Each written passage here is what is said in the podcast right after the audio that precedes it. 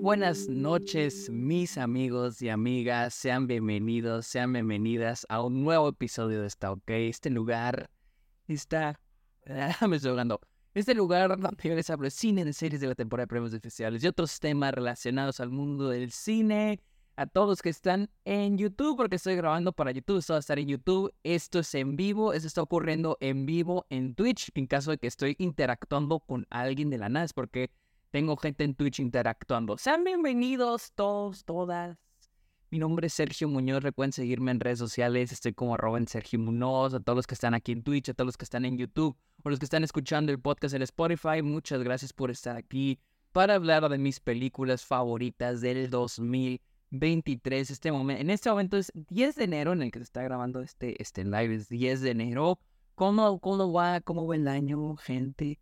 Espero que todos bien buena calidad de imagen, qué bueno que les gusta la calidad de imagen, la, la review pues está medio la chingada, pero así es esto, así es esto. Pero bueno amigos, pónganse cómodos que vamos a estar hablando de mis películas favoritas del lo que fue del 2023. En total vi casi creo 130 películas lanzadas el año pasado. Estamos hablando de películas que vi no solo en cines, eh, estrenos en cines, pero también películas que vi en festivales. Pude ir al Festival de Sundance, el Festival de South by Southwest y el Festival de TIFF. Fui a esos tres este, festivales. Entonces, en cada uno, creo que en Sundance vi casi 30 películas.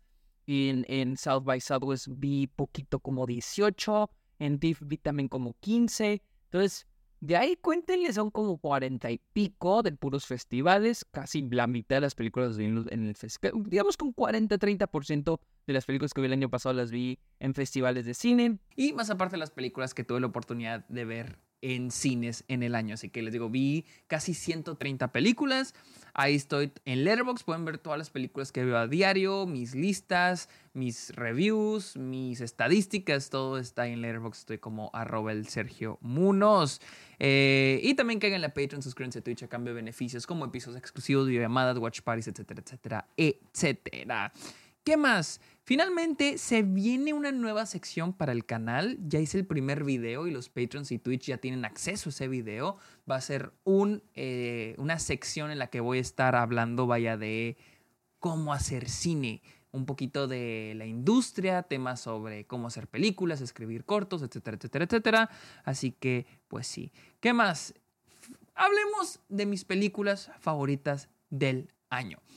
Pero antes, quiero dejar en claro siempre desde que hago esto, siempre que hablo de mis películas favoritas, desde que lo hago aquí, desde que lo hago en el Club de los Amargados, desde que lo hago en Está OK, desde que ahora que lo hago en YouTube por primera vez y lo he hecho aquí en Twitch, siempre digo, ojo, siempre digo mis películas favoritas. Nunca digo las mejores películas del año, porque yo creo que número uno ya no ya con el tiempo creo menos en la cosa eso de eh, de, lo mejor, lo mejor del año. Y digamos que, si ustedes quieren creer que hay algo mejor del año, incluso yo pienso, si vas a decir que algo es lo mejor del año, mínimo tienes que ver todas las películas que fueron lanzadas. Si no, no me siento con la autoridad de decir, estas son las mejores películas del año, porque, pues no, no vi todas las películas del año. Entonces, o sea, definitivamente no vi todas las películas del año. Así que para mí son mis favoritas. Y algo que también he aprendido eh, este año es empezar a valorar más las películas por lo que te hacen sentir. Así que ya antes me acuerdo que con los tops sí era mucho de que, ay, ¿cuál es la película como buena fotografía y buena dirección y buenas actuaciones y como llenar marquitas como check, check, check, check, check, ¿no? Pero ¿Cuál es la, ¿Cuáles películas te hacen sentir? Que te muevan, que te den miedo, que te hagan llorar, que te hagan reír, que dijiste, qué buena experiencia acabo de tener. Y más que yo como alguien que ve películas y alguien que hace películas, siento que las películas deben de ser experiencias. Y creo que la experiencia que cada persona tiene con una película es pues diferente. Entonces yo, eh, yo pienso, vaya, que que al final del día lo que define para mí una, una de mis películas favoritas, que una película sea una de mis favoritas, es la experiencia que yo tuve. Así que probablemente van a ver en esta lista algunos títulos que digan, güey, ¿por qué? Es mi pinche lista, güey. Y tiene mucho que ver con mi experiencia. Así como, y repito, es lo mismo con, con otras, con otras listas, o digo, con otras, este, con otras películas. Vi muchas películas que checkmarks, o sea, de que, ah, buena fotografía, buena dirección y buenas eh, actuaciones. Es una gran película, a todo mundo le está encantando, pero simplemente no fue para mí. Entonces, ahí es cuando no entran en mis favoritas porque no son películas que me hayan movido. Entonces, eh, pues sí. Así que iniciamos. A ver, vamos, vamos, vamos a empezar con dos. Quiero empezar con dos eh, nombramientos, dos menciones honoríficas, porque estas dos películas no entraron a mi top 30. Quise poner 30 películas. Y una es Stop Making Sense. Y la razón por la que no es en el top, porque no es, no es una película nueva, vaya, es una película, fue un relanzamiento, pero sin duda fue una de las mejores experiencias que tuve en el cine. Stop Making Sense es un concierto eh, que fue dirigido por Jonathan Demme y es un concierto de los este, Talking Heads. Y yo tuve la oportunidad de verla en IMAX y estuvo chingoncísima. La, la, gente bailaba, la gente cantaba y realmente es una gran restauración. Esta restauración vino por parte de A24 y la verdad, pues vaya, fue una, fue una muy buena restauración. Más que nada en sonido. Es una película que pude apreciar demasiado en sonido y, wow, ah, si tienen la oportunidad de verla, incluso aunque no sea en el cine, véanla, es un, es un gran es un gran, gran, gran concierto. Y otra película que a mí me gustó bastante eh, y la vi en TIFF es Concrete Utopia. Y de hecho, esta película creo que sí le hice una review para una, opinión para YouTube. Eh, es una película donde eh, hay un terremoto en Corea. Hay un terremoto en Corea. Todo queda destruido, todo queda devastado. ¿Y qué pasa?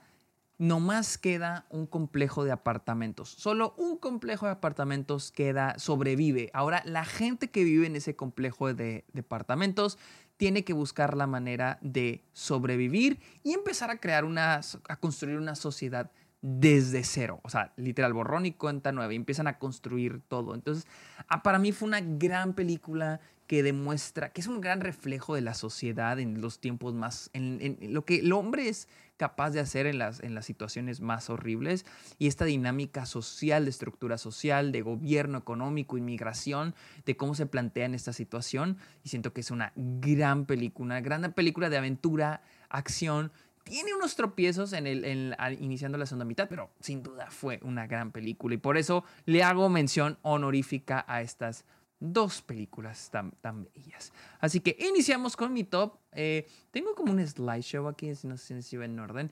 Empezamos con Ennisman. Ennisman, puta, güey, fue una experiencia de Mark Jenkins. Esta película es... Eh, eh, la película explora a una persona que, a un voluntario que se dedica a investigar la vida salvaje pero cosas extrañas empiezan a ocurrir. Es una, les digo, es una película que me gusta mucho, me gustó mucho porque se basa mucho en la experiencia que tienes tú viendo esta película. Estoy de acuerdo en que no es una película para cualquiera.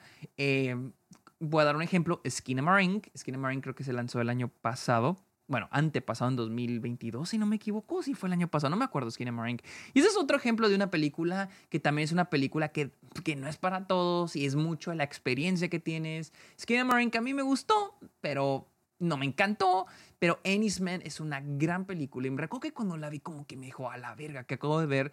Y con el tiempo la fui pensando más y más y más y me gustaba más. O sea, todo, lo que la película te va poniendo, el cómo te lo va poniendo. Y es una película, creo que está grabada en 16 milímetros y el y el cómo la fotografía crea este ambiente de, de archivo como, como si estuvieras viendo algo que no deberías estar viendo. Y, se puede comparar mucho con Marine porque Marine usa, está grabada en digital, pero también se ve muy noisy, o sea, aumentan mucho el noise de la cámara para que sea muy análoga. Igual aquí, pero es otro tipo análogo, esto es film stock y también funciona súper, súper bien. Eso es Ennisman. Y luego vámonos con este How to Have Sex. A ver si se la siente. How to Have Sex. Ahí está. How to Have Sex de Molly Manning Walker. Y la película sigue a tres chicas británicas que se van de fiesta.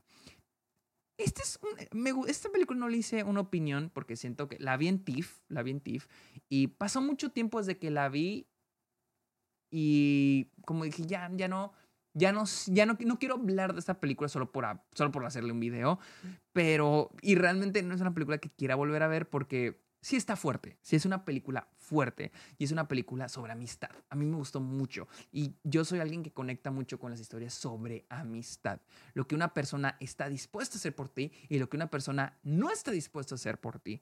Es una película también sobre soledad, de cómo incluso aunque estés acompañado de mucha gente, te sientes solo, te sientes este traicionado.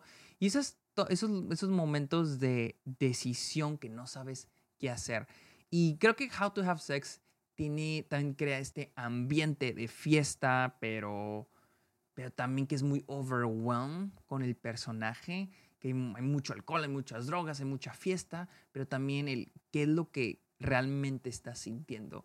Y les digo, el How to Have Sex, no se engañen mucho, es una película pesada que al final del día es mucho, mucho, mucho sobre la amistad de los personajes. Otra vez repito, qué es lo que la gente está dispuesta a hacer por ti y qué es lo que no están dispuestos a hacer por ti. Luego tenemos Talk to Me de Michael y Danny Filippo de los australianos Rakaka, creo que se llama su canal de YouTube.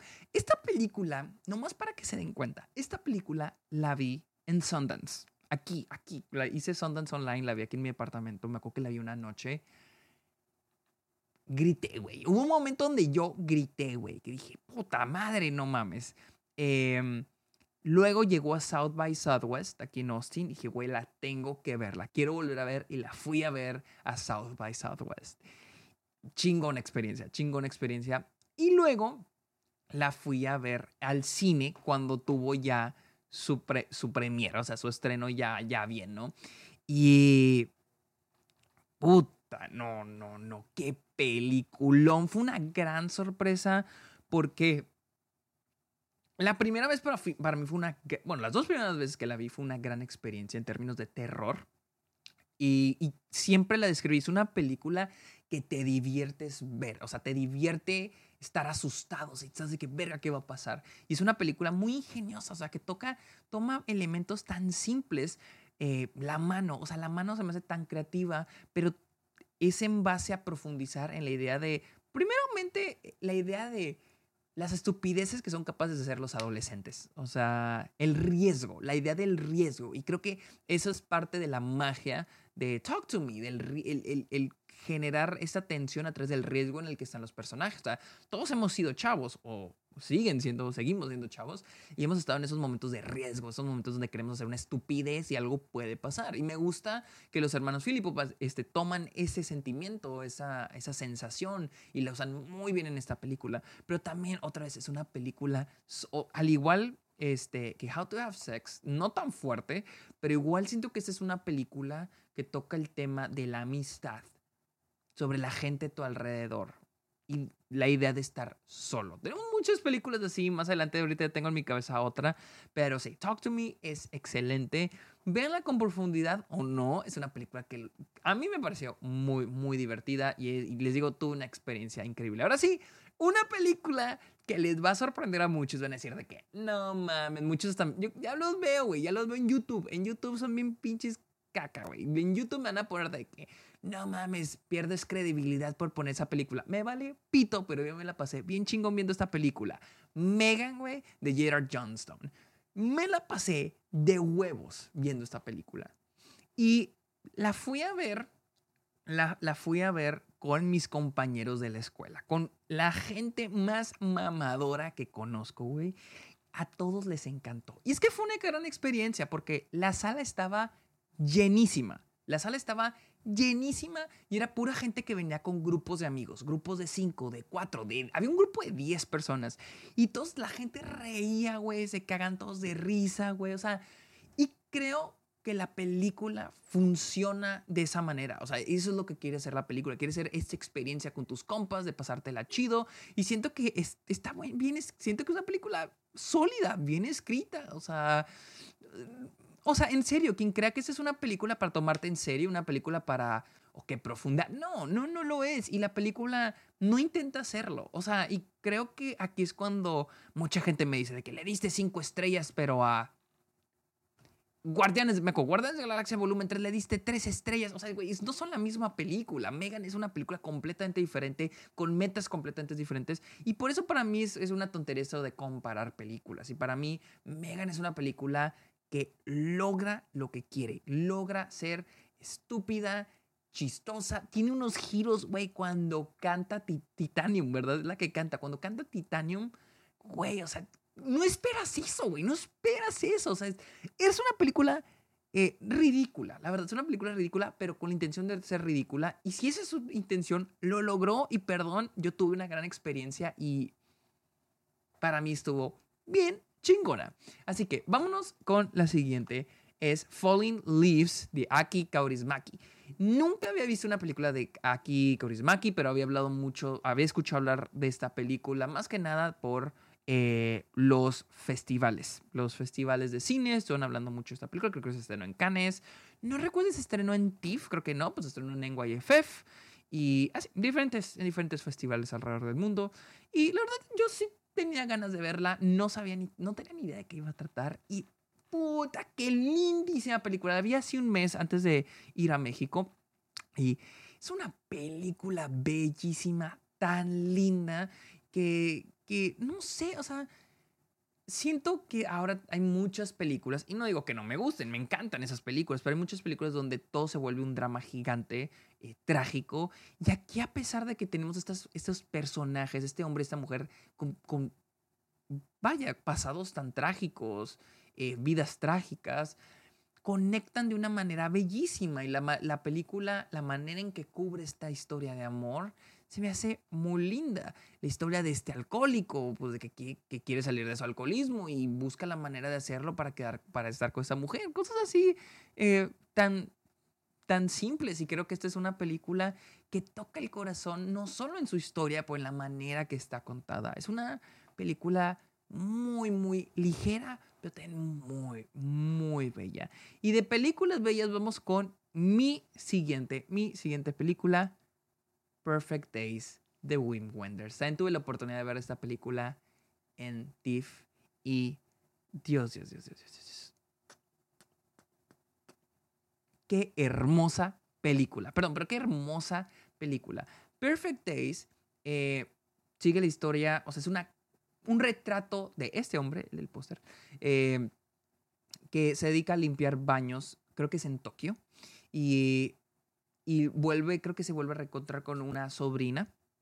Y es toda esta crónica, más que nada, es este, eh, eh, este retrato de él y su día a día. Y es que se me hace una película bellísima porque, repito, es un retrato del día al día, de la normalidad, de las cosas que hacemos todos los días y lo bello que es el mundo. La idea de, no sé, ir al trabajo y detenerte y ver las cosas alrededor, las cosas que ves todos los días, pero al mismo tiempo ignoras, ¿no? Y creo que esta es una película que marca mucho eso, ese pedacito de la vida, porque a veces la vida no siempre, y yo creo que eso es para la gran mayoría de la población, no, no siempre es viajar y hacer cosas extraordinarias. A veces en las cosas más pequeñas hay cosas extraordinarias. No es cosas de viajar y conocer el mundo. A veces en tu camino al trabajo hay cosas tan pequeñitas. En tu vida cotidiana hay cosas muy, muy chingonas. Y el Perfect Days es eso, sobre cómo detenerte, cómo detenerte a, a, a contemplar. Contemplar es la palabra. Contemplar esas cosas pequeñas. Y pues sí, es, es una película bellísima. Creo que no llega, ni siquiera llega a Estados Unidos, pero gracias a Dios tuve oportunidad de verla en TIFF. Bendito el Señor. Así que vámonos con la siguiente y es Dream Scenario de Christopher Borgley, que no, yo no sabía que había dirigido el Sick of Myself, que no la he visto, pero sí sé cuál es esa película. Eh, vi esa película en TIFF y de hecho el director la presentó. Ari Aster también estuvo ahí.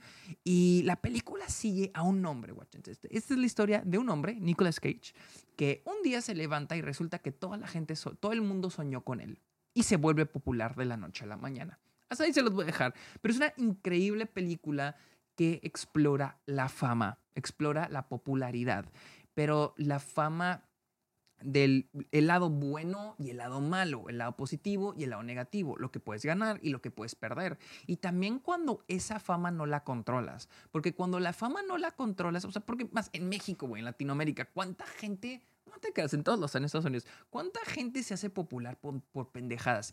sin, intención de hacerse populares. Gente que por un videíto, güey, por un video X se hacen súper populares y ya están en todos lados y los quieren hacer entrevistas. Y su fama sube y les, y les empieza a ir bien. Pero de repente, ¡pum! Algo pasa, cancelados, se les viene la vida abajo. Entonces, la película trata sobre eso, sobre la fama y más cuando no puedes controlar esa fama. Dream Scenario Increíble película, chingoncísima, de lo mejor del año. Luego tenemos A Bottoms de Emma Seligman. La neta, también fui a la premier mundial de esta película en TIFF. Y yo estaba muy emocionado porque a mí me gusta mucho Shiva Baby. Y, güey, estoy en una fiesta con Emma Seligman, pero no, no, no, le, no le pude hablar. Es que soy muy culo, ¿no? No suelo hablarle a los famosos o a las celebridades. No me gusta. No le hablo a nadie. Entonces, me arrepiento, pero ni pedo. Y Bottoms es una increíble película la vi dos veces y yo realmente dije, creo que la segunda vez no me va a encantar tanto, la, segunda vez me encantó más. Es una película divertidísima sobre estas dos chicas eh, que empiezan un club de la pelea en su escuela para tirarle rollo a las chavas que les gusta. Chingona trama, chingón concepto. Y es una gran película que explora la sororidad, la hermandad, la amistad y de una manera muy chingona. Y creo que lo que más me gusta de esta película es el mundo que construye, el mundo dentro de la escuela, de una manera tan caricaturesca. Y siento que hace rato que no tenemos una película de este estilo. Y Emma Seligman reveló las películas que le inspiraron y definitivamente son películas que crean estos ambientes caricaturescos en las escuelas, como Mean Girls. Y creo que Emma Seligman tiene, siento yo, un futuro clásico sobre este, eh, ¿cómo se llama?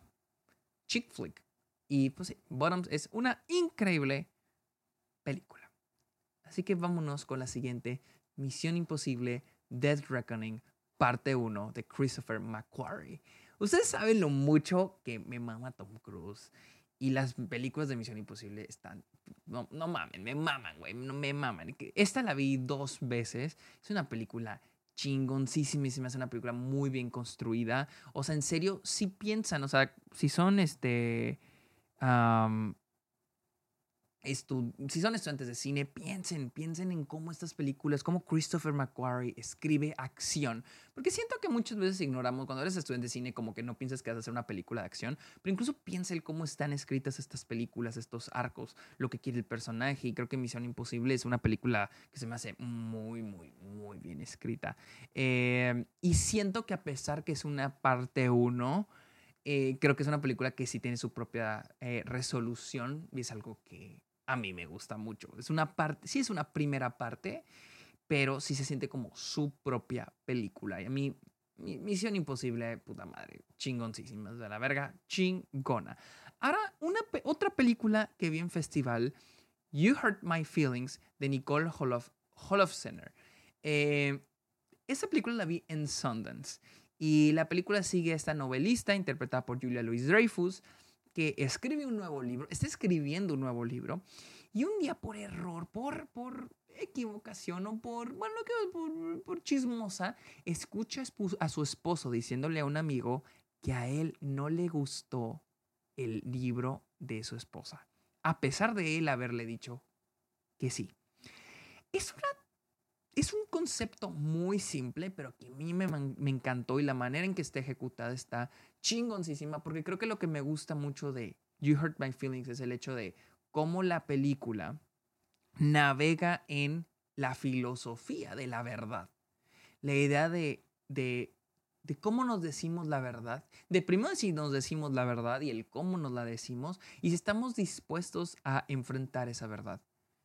O sea, ¿qué tan dispuesto estás, en qué tan dispuesto estás de saber una verdad, de que te digan la verdad?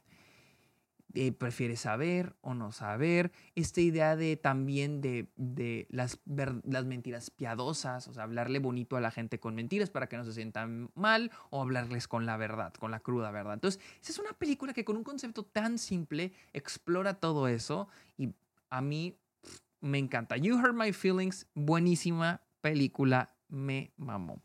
Así que vamos con la siguiente, Fremont de Babak Jalali. Eh, esa se estrenó en Sundance, pero no la vi en Sundance, se estrenó hasta que llegó a cines acá. Fue también una gran sorpresa. Y la película sigue a Donia, una refugiada de Afganistán que vive en Estados Unidos, trabaja en una, en una fábrica de galletas de la fortuna.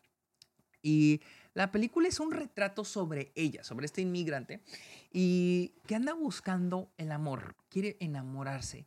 Y también empieza a tener este, insomnia que empieza a ir con un este, terapeuta. Y toda esta insomnio se debe más que nada por este, ¿cómo se le llama? como síndrome de sobreviviente de sentirse mal por haber salido de su país, pensar en las personas que se quedaron allá y ella está aquí.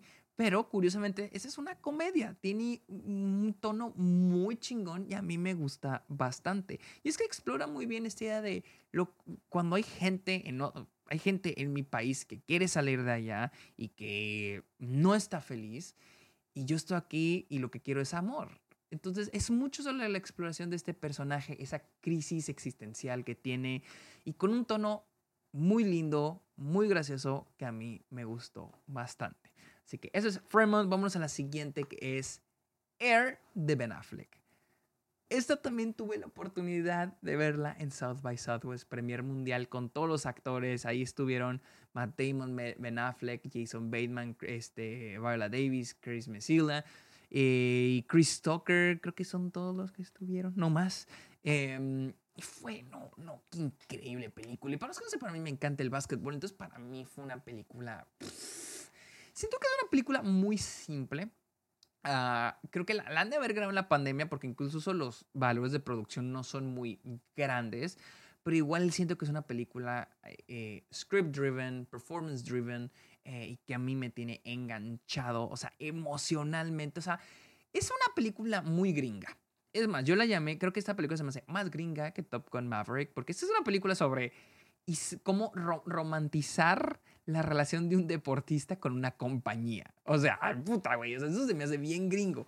Pero es, es una película que, o sea, eh, esa es su motivación, esa es su, su, intención, es crear esta burbuja emocional detrás de esta historia y lo logra, güey. La, se me hace una película súper emocionante, chingoncísima, güey. No, no, ¿qué, qué, qué, qué, película es Air? Vamos con la siguiente, es un documental. Ya, vamos un poquito de documentales, uno que vi en Sundance el año pasado, que es The Disappearance of Sheer Height. Sheer Height era este, una, creo que era una, una eh, escritora que fue de las primeras en hablar abiertamente del orgasmo en los 70s. Eh, y la película sigue su historia y lo que le pasó a ella. ¿Dónde está? Pero más que nada lo que la película hace es explorar el tema del feminismo.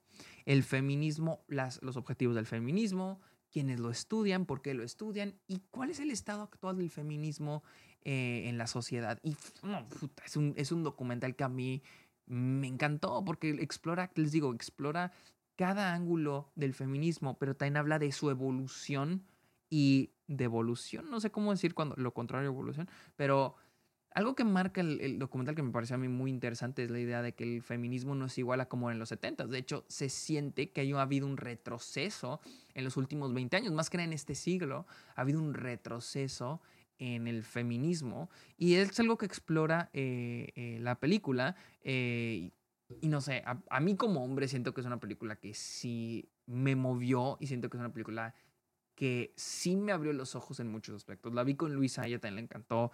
Y es dirigida por Nicole Newham. Creo que ya estuvo en cines hace un mes acá en Estados Unidos, pero sí, es un increíble documental. Ahora vámonos con una de las más habladas desde Cannes, The Zone of Interest de Jonathan Glacier. Pude ver el estreno en TIFF, el estreno de Norteamérica, creo, o, canadiense, no, de Norteamérica, de The Zone of Interest en TIFF. Y la película sigue a esta familia viviendo una vida normal y corriente en una casita que se ubica a un lado de Auschwitz. creo que es el, el, campo de concentración más grande que, pues, que existió eh, durante la Segunda Guerra Mundial, durante la época de Hitler. Y la película más que nada es una crónica, un retrato de esta familia pasan, viviendo el día al día, mientras vemos de fondo eh, a Auschwitz. Es una película bien cabrona, o sea, bien poderosa. Y, y, probablemente si no la han visto, eh, seguramente no tienen idea. No, porque yo no la tenía cuando se de que no, Son of Interest es una película bien cabrona, bien pesada. Una vez que la ves, te das cuenta que no es. Rompe tus expectativas. No es una película que es cabrón y pesada por cómo crees que va a ser. Pero es una película con que se toma su tiempo y, la cámara está plantada y los vemos a ellos. O sea, es como estar ahí. O sea, y, es una película que también, no sé, es una película que se puede relacionar con el ahora. No tanto con la idea del genocidio o, o no tanto de eso, pero sino hasta de los privilegios. La, idea del privilegio, la idea de de vivir cegado a una realidad eh, tan simple como ir por la calle y verlas. Por ejemplo, aquí yo vivo en Austin, hay muchos, muchos, muchas personas houseless, muchas personas que no tienen hogar.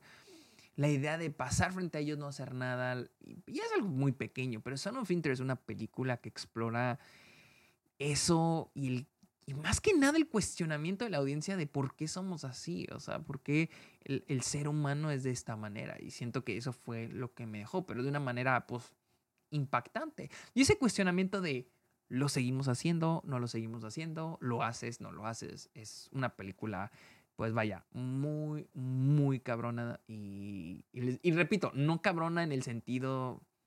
No creo que van a ver Schindler's List. No, es muy diferente. Vamos con la siguiente, es May December de este, Todd Haynes, que sigue la historia de esta actriz que va a interpretar la vida, va a interpretar esta mujer de la vida real que tuvo, que se casó o tuvo una relación con un chavo de 14 años.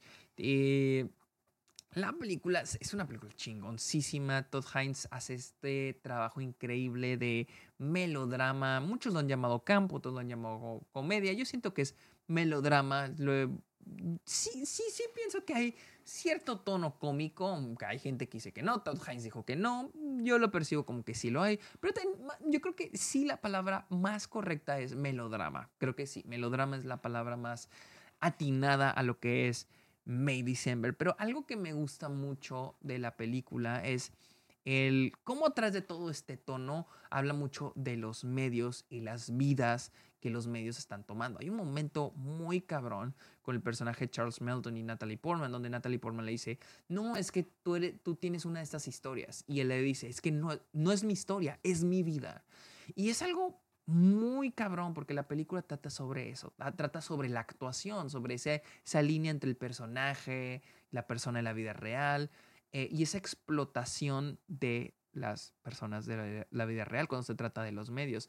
Y es interesante porque hace poco salió una noticia de la persona en la que más o menos está basada eh, esta película y, el, y este chavo que es en el que está basado el personaje Charles Melton, eh, Melton, perdón.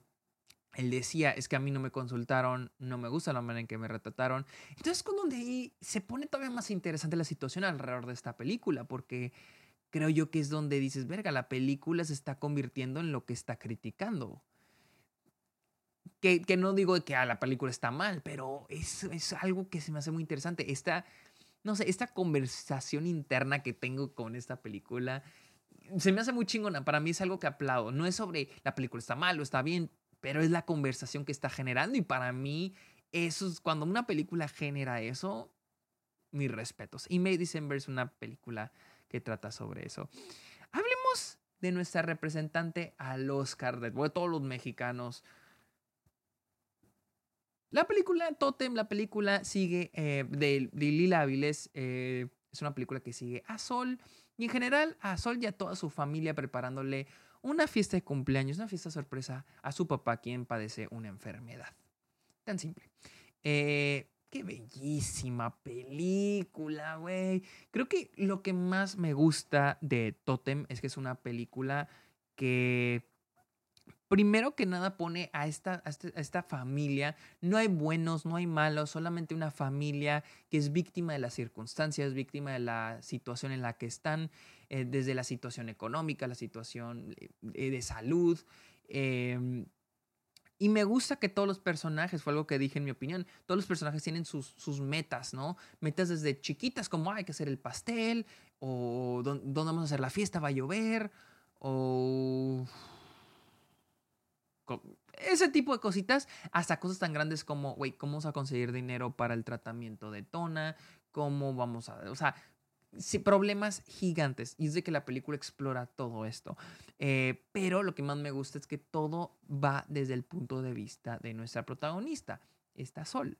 Y quien da una increíble actuación, pero para mí lo que más me gusta es también este talento que tiene la película, esta habilidad de plantearnos en la casa.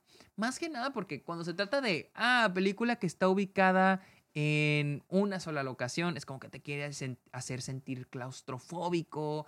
Eh, y esta película no. Algo que decía en mi opinión es de que Totem hace un gran trabajo en de que la casa se sienta como un mundo. Y es de como así se sentían las casas cuando éramos chiquitos, la casa de nuestros abuelitos, de nuestros tíos, que eran muchas veces casas que no conocíamos, no era nuestra propia casa, entonces cuando ibas a otra casa era como estoy en otro mundo y muchos mundos donde explorar. Y siento que la, película es bellísima, es un, bellísima, es una película que en serio tienen que ver. Y es nuestra representante al Oscar. Vamos a la siguiente, Rotting in the Sun, otra película mexicana, gringa, chilena, eh, que es dirigida por Sebastián Silva y sigue a este sigue a Sebastián Silva que creo que es el, es sí, es el, es el director que es un hombre muy depresivo y ¿cómo, cómo lo puedo escribir? Es un hombre muy depresivo, tiene depresión y conoce a una celebridad de una playa nudista que empieza a joderle. Y luego hasta ahí dejo de platicar porque no se las quiero spoiler para los que no la han visto. Pero es una película cagadísima, güey. Yo creo una de mis comedias favoritas del año. Otra sorpresa con un twist increíble a la mitad de la película y que maneja mucho bien eh, esta idea de dos protagonistas, de qué es lo que quieren y esa desesperación, más que nada porque son protagonistas muy distintos, pero que hasta cierto punto tienen, la, tienen como que la, misma desesperación, los mismos conflictos, eh, y se me hace una película increíble, con grandes, increíbles este, eh, actuaciones. La verdad, a mí, Rotting in the Sun está en movie, vean el movie, es una película cagadísima. Ahora, vamos con otro documental y es 20 Days in Mariupol, o 20 días en Mariupol, de eh, Mislav Chernov.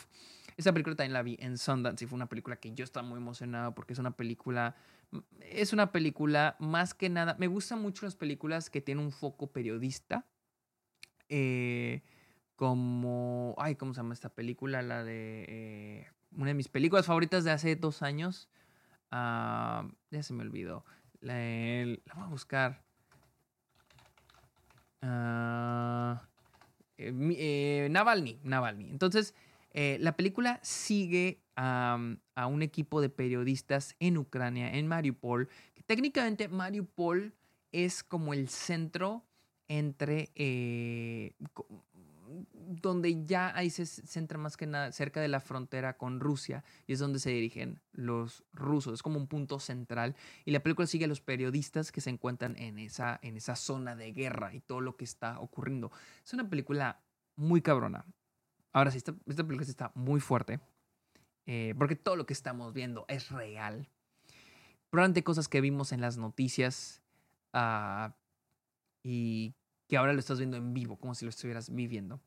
Eh, y es una película que también siento que está muy bien editada. En, términos de documental, siento que es una película bastante, bastante bien eh, editada porque nos va planteando esos metas que tienen nuestros periodistas eh, y, también todos esos obstáculos, la idea de que se van a quedar sin internet, se van a quedar sin señal, les van a cerrar la ciudad. Entonces es una película los va a tener al filo del asiento, pero más que no es una película muy difícil de ver y lo puse en mi opinión en Airbox. Es una película difícil de ver, pero que tiene que ser difícil de ver, porque lo que está ocurriendo está cabrón. Y no solo aquí, en todos lados en el mundo. Démonos la, a la idea de que esto no es una situación única de un solo lugar, es una situación que está ocurriendo, que está ocurriendo y seguirá ocurriendo en muchas partes del mundo. Es una gran película, es un gran abrir de ojos.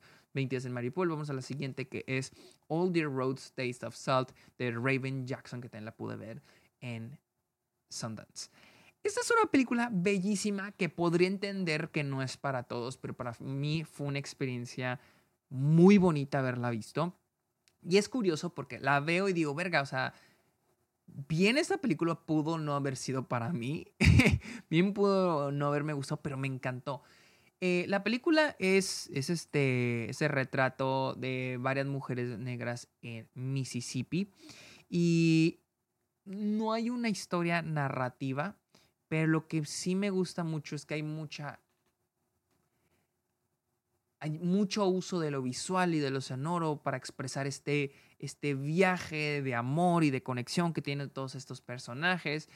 Y algo que me gusta mucho es de que toda esta película se siente como un conjunto de fotografías que cobran vida. Hace casi un año que la vi, ya hay muchos momentos que los tengo así impregnados, güey, en mi cerebro. O sea, hay un momento en una iglesia donde vemos la cámara se pone atrás de una ventana y vemos lo que está pasando atrás de la ventana y luego se empieza a mover y vemos a los que están adentro. Entonces se siente como un conjunto de fotografías, como si agarraras un recuerdo y me muestras las fotografías de ese recuerdo. Y luego, vamos al siguiente recuerdo y me muestras las siguientes fotografías del siguiente recuerdo. Es una, es una película bellísima, pero repito, es una película lenta eh, no tiene una estructura narrativa, entonces puede ser que para muchos, a muchos no les encante, pero a mí me gustó muchísimo. Así que vámonos con la siguiente. The Iron Claw de Sean Durkin, la película de los hermanos de la familia Von Erich, una familia de luchadores que siguen el legado de su padre y que harán lo posible para ir por el campeonato de pesos pesados. ¡Qué bonita historia! No mames, o sea, yo, yo no sabía la historia de ellos y puta madre, güey, qué... No, la chinguen, güey, está bien cabrón ese pedo, güey. No, no, no, no, qué pedo con esa película, güey. Creo que algo que me gusta bastante es que de inicio la película te introduce a toda esta familia con esta química impresionante que a mí se me hizo que, verga, güey, las actuaciones son muy buenas. Dice que lo dije en mi opinión, el corazón de la película es la dinámica de familia, porque el cómo se va derrumbando todo es cuando golpea bien cabrón. Y es que el viaje del personaje de, de, Kevin, que es Zac Efron, que para mí es el protagonista, y sí pienso que es el protagonista, es esta idea de que él quiere el, el cinturón de pesos pesados, el título de pesos pesados, y también estar con sus hermanos, con su familia. Y ese arco es esa realización de lo que quiere, en realidad es lo que su papá quiere. Y no sé, se me hizo es una increíble película, es asombrosa. En estos días saco mi opinión de ella porque, no, no, no, no, qué peliculón. Así que, bueno, este fue The Iron Claw. Ahora vámonos top 10. Creo que ya es el top 10. Empezamos con el top 10. Passages de Irasach, eh, la cual sigue a un cabrón interpretado por Franz Rogowski, a un director de cine que tiene su pareja, que es este Ben Whishaw, y un día le pone el cuerno con el personaje de Adel Exarchopoulos, creo que se pronuncia. Entonces este personaje que tiene una pareja y luego le pone el cuerno y luego dice, oye, siempre no, y, regresa con la otra pareja y luego de repente regresa con la otra y es un hijo de la verga. Esa es la película y está bien chingona. Ustedes saben que yo tengo un amor bien grande con las películas que tratan de hijos de la verga. The Ways hijos de, hijos de la verga. Me encantan esas películas. Adam Sandler en, en, Uncut Gems. Eh, este Simon Rex en Red Rocket. O sea, personajes que son unos idiotas con la gente a su alrededor y que nunca aprenden. Eso es lo que me encanta. Personajes que nunca aprenden su lección. Y Passages es una increíble película sobre manipulación, sobre... Eh, sobre manipulación, sobre relaciones humanas, sobre estar brincando de una relación a otra, sobre más que les digo, es una gran película sobre manipulación. Y repito, a mí me maman las películas de güeyes que nunca aprenden su lección.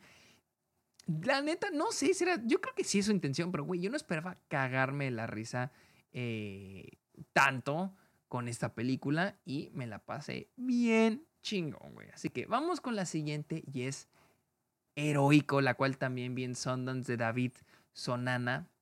Ah, en la cual sigue a Luis, un chavo de 18 años que entra al heroico colegio militar, al ejército en México, y pues es toda su experiencia ahí.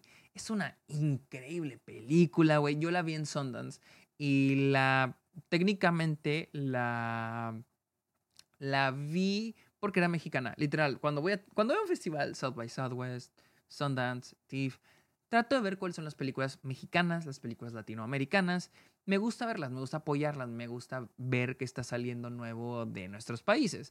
Y Heroico fue una gran sorpresa, güey. Es una película que trata sobre las dinámicas de poder. Eh, las dinámicas de poder, la idea de la corrupción, lo burocrático, o sea, la idea de no, de no tener poder, de ser vulnerable, de estar contra una, golpear una pared que no se mueve. Es una increíble película, aspectos técnicos asombrosos. Tiene una foto, una de las mejores fotografías del año. La verdad, a mí, la verdad, me encantó esta película. Si tienen la oportunidad de verla, háganlo porque qué chingona está. Vamos a la siguiente y es Godzilla Minus One de Takashi Yamazaki yo creo que es así una de las mayores sorpresas de este año. Si, uh, si me han dicho el año pasado, hace un año me han dicho, güey, una película de Godzilla ser de tus favoritos top 10 del año, no les hubiera creído. Qué película tan asombrosa. Y es porque, o sea, se va en contra de todo lo que ha sido Godzilla gringo. Eh, de que no solo se trata sobre ah, un monstruo que rompe cosas, que está chingón, pero aquí lo que tiene que los gringos nomás no logran con Godzilla es darte personajes compelling, que te caigan bien, que los apoyes. Es que es una gran película eh, sobre valentía. Es una película sobre valentía, sobre el trabajo comunitario, sobre el espíritu humano de vamos a hacerlo, vamos a lograrlo juntos. Eh, una película, la verdad se me hizo una película antigobierno, la idea de gobiernos corruptos, gobiernos inútiles y de cuando la comunidad tiene que unirse y hacer las cosas por sí mismos. Es una película que a mí me encantó. O sea, la verdad, Godzilla Minus One. Y tiene aspectos técnicos asombrosos. O sea, algo que se me hace tan increíble de esta, eh, de esta película es el simple hecho de que eh, de que Godzilla no aparece tanto. O sea, eso se me hace tan increíble. O sea, Godzilla, Godzilla creo que llega a tener como dos secuencias y de ahí es más sobre los humanos. Pero los humanos son tan interesantes, sus quereres, sus arcos, sus metas son tan atractivas, güey. Queremos estar ahí todo el tiempo que es una, es una asombrosa película. Y me encanta, me encanta cómo rompen esa ese mensaje que hemos visto por años en películas, en diferentes historias sobre el sacrificio, sobre dar la vida por la gente. Pero ¿qué tal si, qué tal si ahora decides vivir? Eso me parece bellísimo. Qué película Godzilla Minus One. Así que vámonos con la siguiente que es Anatomy of a Fall, otra película que vi en TIFF de Justin Triet, la película de una mujer que es sospechosa por haber matado a su esposo, quien cayó del tercer piso de la casa. Esta es una película increíble. A simple vista es, así, a simple vista es una película muy chingona. Eh, este cosa llama un courtroom drama de misterio, si quieren llamarla. Ah, pero que a fondo es una gran película sobre el cómo una mujer es vista como una amenaza cuando tiene poder, cuando es respetada, cuando logra lo que quiere. Eso, eso es Anatomy of a Fall. Y el cómo está planteada toda la película, cómo está escrita, cómo está editada. Es una película muy bien editada. Esa escena de la pelea que está como casi brincando al último acto de película es, puta, güey. No solo el cómo está escrito, no solo las actuaciones, pero también el cómo está editada. Es una película que te deja frío. Y realmente para mí, sé que hay mucha conversación sobre si ella lo hizo, no lo hizo, lo mató, no lo mató. Para mí no es lo importante, sino todo lo que hay, todo ese, ese, ese, vaya, ese viaje que hay para, para el personaje. Pero les digo, es una idea de cómo una mujer es vista como una amenaza cuando le va bien. Vamos con la siguiente.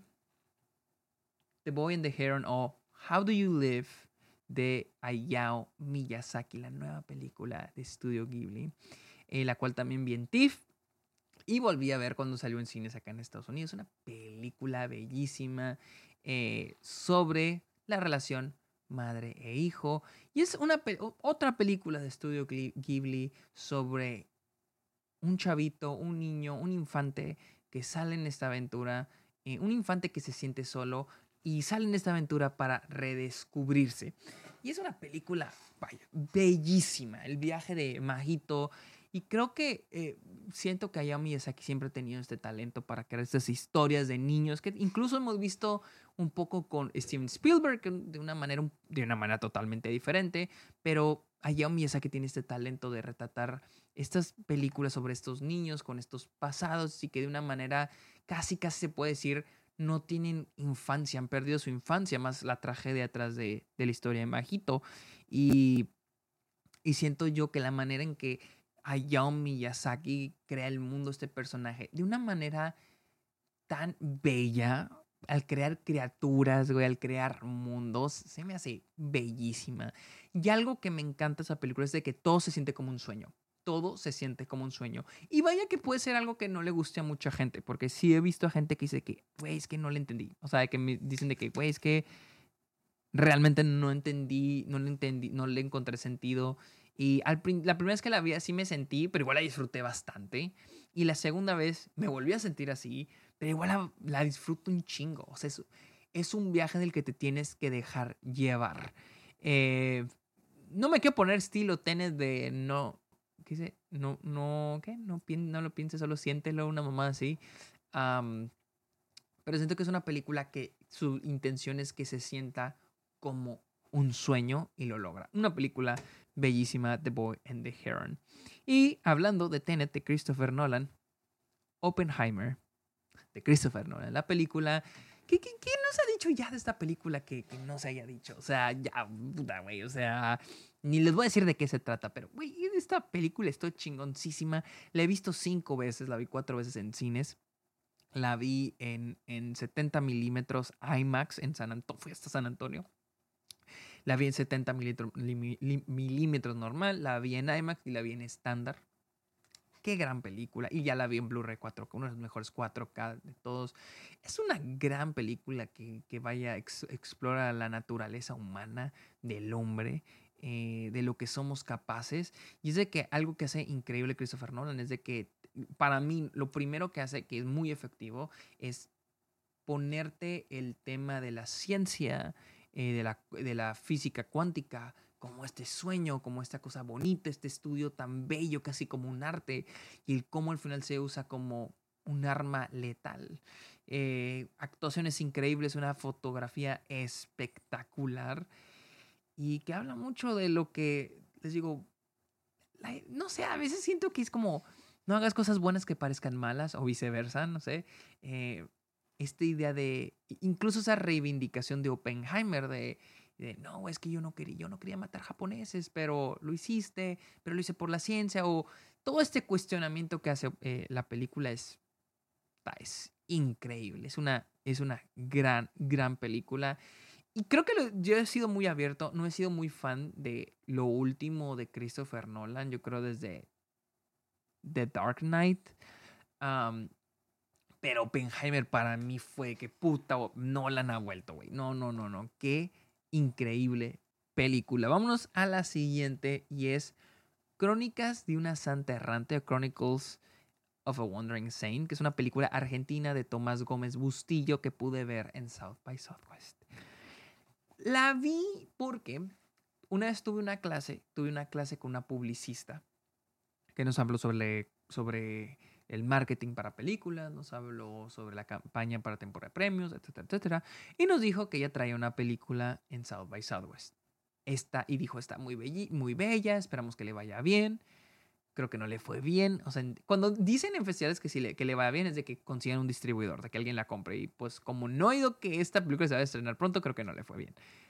Pero qué chingona película. Ahora sí que creo que esta ha sido la sorpresa para mí del año. Es una increíble película sobre esta, esta señora, esta viejita que vive en una, en una en un pueblito en Argentina con su esposo, pero que es muy competitiva, mm, exageradamente competitiva, más que nada con las, con las otras señoras de su parroquia. Y lo que ella quiere, lo que ella quiere es lograr la santidad. Ella quiere llegar al cielo y va a hacer lo que sea para llegar al cielo. Es una película bellísima que usa mucho el realismo mágico de una manera muy linda eh, y que tiene un twist uno de los mejores twists que he visto en mi vida que van a que, o sea, recuerdo cuando la vi, la gente estaba en la sala que no, la gente no sabía cómo reaccionar. O sea, la gente está que, güey, o sea, ¿qué, ¿qué hacemos? O sea, no, no, no. Y cuando la vean van a entenderlo. Eh, Crónicas de una Santa Errante, cuando tengan la oportunidad de verla, véanla, está chingoncísima. Hablemos ahora también de una de las favoritas de muchos. Vamos a hablar de Past Lives, The Sailing Song. Esta película se estrenó en Sundance, pero no se estrenó en Sundance Online. Entonces no tuve la oportunidad de verla hasta como cuatro meses, cinco meses después de que, de que salió en Sundance. La pude ver en cines. Puta, güey, qué, película, güey, no. Esa es la película, esta es la historia de Nora, una chava que de pequeña era amiga de Haesung en Corea. Pero luego, por cosas de la vida, ella terminó yéndose a Estados Unidos terminó enamorándose, terminó casándose y un día ellos dos vuelven a conectar, vuelven a reencontrarse. La película es una... No, no, no, no, no. Es una exploración de decisiones, las decisiones que tomamos en nuestra vida. Somos las decisiones que hemos tomado. Yo soy el güey, el Sergio Muñoz que ven en este momento, es las decisiones que yo he tomado hasta ahorita. Y esta película es una exploración de las decisiones que no tomamos, las decisiones que pudimos haber tomado. la vida, o sea, ver así, como que ver, como estar en un, en un, museo, es como caminar en un museo y, pararte frente a una instalación y esa instalación es la vida que, no, que pudiste haber tenido, pero ya no tienes. Así, verla. Y, y, la idea de aquí te voy a mostrar lo que pudiste haber tenido o lo que pudiste no haber tenido. Es una película bellísima que les va a romper el corazón. En serio, bellísima, bellísima película es Lives. Eh, ese es mi top 3. Vámonos con mi top 2, que aún no sé si poner en uno. Ya saben cuál se viene. Y es The Holdovers de Alexander Payne, la cual también pude ver en TIFF y luego vi como dos meses después cuando ya salió en cines. No, no, no, no, no, qué bellísima película, güey, no, qué chingonada de película hizo Alexander Payne. La película sigue a estos personajes, a este maestro eh, gruñón que se queda, eh, que, que, es obligado, la escuela lo obliga a quedarse, a pasar el winter break, las vacaciones de invierno en la escuela, a cuidar a los chavitos que no se van a poder regresar a sus casas porque este es un internado. Y resulta que termina, eh, termina quedándose con el chavito que más le caga, interpretado por Dominic Cesa, el maestro interpretado por Paul Giamatti y eh, la cocinera de la escuela interpretada por David Joan Randolph. Esto es una película sobre tres personajes tan diferentes que son, son colocados en una situación en la que no pueden salir, en la que tienen que convivir. Y es una película sobre conexión humana pero cabrona. Eh, más que nada sobre eh, e, e, esas, eh, esas personas que detestamos y la idea de qué tanto en común tienes con esa persona. Y algo que me gusta mucho de Holdovers es de que poco, o sea, se va desenvolviendo y es como si al inicio te muestran lo superficial de cada personaje, pero mientras más avanza entra profundidad de quién es cada una de estas personas, cuál es su pasado, qué los llevó a estar aquí. Es una película, es, es como conocer gente, es como gente que se te desenvuelve frente a ti y los vas conociendo. Como, como dice Shrek, los ogros son como cebollas porque tienen capas. Es como conocer las capas de todas estas, de todos estos personajes. Y para mí es una película perfecta para Navidad. Yo me atrevo a decir es la mejor película de Navidad que existe por el simple hecho que siento que es un gran retrato de la Navidad. El lado bonito, el lado superficial, las luces, el arbolito, los regalos y el lado negativo. Y yo siempre, yo no soy muy fan de la Navidad realmente. Eh, no, no porque, oh, capitalismo, güey, puro consumir. No, no soy fan de la Navidad porque no soy fan de cómo se infla la Navidad. Eh, esa idea de, güey, tienes, tienes que estar con tu familia y tienes que estar, y, lo y tienes que regalar y tiene que ser un gran día. O sea, se infla tanto la Navidad que sin la, si la Navidad no la vives como la gente espera, termina siendo decepcionante. Y vale, nosotros, yo al menos soy una persona privilegiada. Si no vivo la Navidad como los demás o estoy triste ese día, no pasa nada, me vale madre. Pero hay gente afuera que pues, no tiene un hogar, tiene, tiene alguna enfermedad, por, por alguna razón de la vida, no puede celebrar la Navidad como como todos mandan, ¿no? Como la cultura lo manda. Y siento que esta película es un retrato sobre eso, sobre gente pasándola mal y bien en Navidad. Es una gran combinación de eso. O sea, les digo, no es una película que solo retrate a la Navidad como algo bonito, pero tampoco como algo negativo. Es una combinación de las dos cosas. Y finalmente, amigos, vamos con la número uno, que es Problemista. Problemista de Julio Torres. Y la razón por que puse esta, esta, película en primer lugar, eh, la pude ver en South by Southwest ni siquiera ha tenido estrenos. Iba a estrenar en agosto, pero por eh, la huelga de actores, pues se retrasó. Supongo se ve que, que se va a estrenar en, este año 2024. Pues la película sigue a este chavo, eh, a este inmigrante chavito de Honduras, que lo corren de su trabajo. Su sueño es ser diseñador de juguetes, pero por lo pronto para quedarse en Estados Unidos necesita un trabajo para obtener una visa y es el viaje de ese personaje obteniendo una visa. Es mi película favorita del año porque nunca en mi vida había conectado tanto con una película, no solo narrativamente, pero también emocional. O sea, yo terminé en lágrimas, güey. Así, güey. Puta, güey. No, no mames. Lo más gracioso es que yo estaba sentado al lado de, una de las chavas de problemi de, perdón, de, de Bottoms, la de la que se enamora está a ello eh, yo estaba al, lado de ella y de la mamá y yo, está, güey, estaba llorando, güey, al final de Problemita. Es una película... No, no, no, no, no, tan, tan, tan cabrona, pero tan, tan divertida, güey. O sea, es el viaje de este personaje tan desesperado por encontrar su visa. Eh, pero también es una película sobre nostalgia, sobre lo que dejamos, sobre por lo que vamos. Ese, ese cuestionamiento de, de qué estoy haciendo aquí, por qué lo estoy haciendo, por qué sigo aquí. Es una película muy bella, pero también mostrar una manera tan creativa, con una, una el uso del realismo mágico tan bello. Eh, no sé, a mí se me hizo bien chingona y realmente como espectador eso fue. Como cineasta, como alguien que quiera hacer cine, fue una película que me abrió los ojos del tipo de historias que una persona, que yo puedo contar. Y repito, esta es una película donde me vi en pantalla. Y, sé de alguien, sé de personas que la vieron y no les encantó. Y está bien. Y tal vez mucho al decirles esta es mi película favorita del año, se las estoy vendiendo muy grande. Pero les digo, cuando les digo que esta es mi película favorita del año es porque es algo personal. Es algo con lo que es una película con la que conecté de una manera tan cabrona. Yo nunca había visto y no he visto todavía el, otro trabajo de Julio Torres y me emociona verlo porque Problemista fue uno donde dije, wow, o sea, qué película, así me, a mí me encantó. Y cuando, cuando salió Problemista hubo gente que me decía que son fans de, de, Julio Torres y que están bien emocionados por esta película.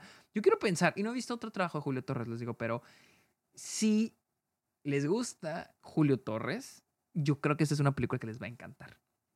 Eh, eh, problemista, Buen, buenísima, neta, increíble, increíble, increíble eh, película Yo sé, creo que nomás se estrenó en South by Southwest, no se estrenó en otro lado. Solo unas cientos de personas la hemos visto. Pero en serio, cuando salga, esto es una película que en serio no se pueden perder, raza. No, en realidad, no, no, no. Qué bonita película. Pero bueno, amigos, estas fueron todas mis películas. Mis, creo que fueron 30 películas más las dos que puse en menciones honoríficas. Déjenme en los comentarios cuáles fueron sus películas favoritas del año. Muchas gracias por haber visto este, eh, este video, este episodio. Recuerden seguirme en redes sociales. Estoy como el Sergio Munoz en todas mis redes sociales. En el Airbox, la red social de películas. Ahí voy a estar, va a estar mi lista disponible para que vayan a checarla, para que pongan las películas que no han visto en su watchlist. Síganme en Patreon, suscríbanse a Twitch a cambio de beneficios exclusivos. Este domingo vamos a ver tres cortometrajes nuevos. Sí, señores, tres cortometrajes nuevos. Se les vamos a ver en Watch Parties en Patreon y en Twitch. Si se suscribieron a Twitch, dejen, mándenme mensaje por Instagram para darles el link al Discord y ver este domingo los cortos. Amigos, muchísimas gracias por escuchar, ver, eh, transmitir este episodio. Que tengan muy bonito día, que tengan muy bonita noche. Bye.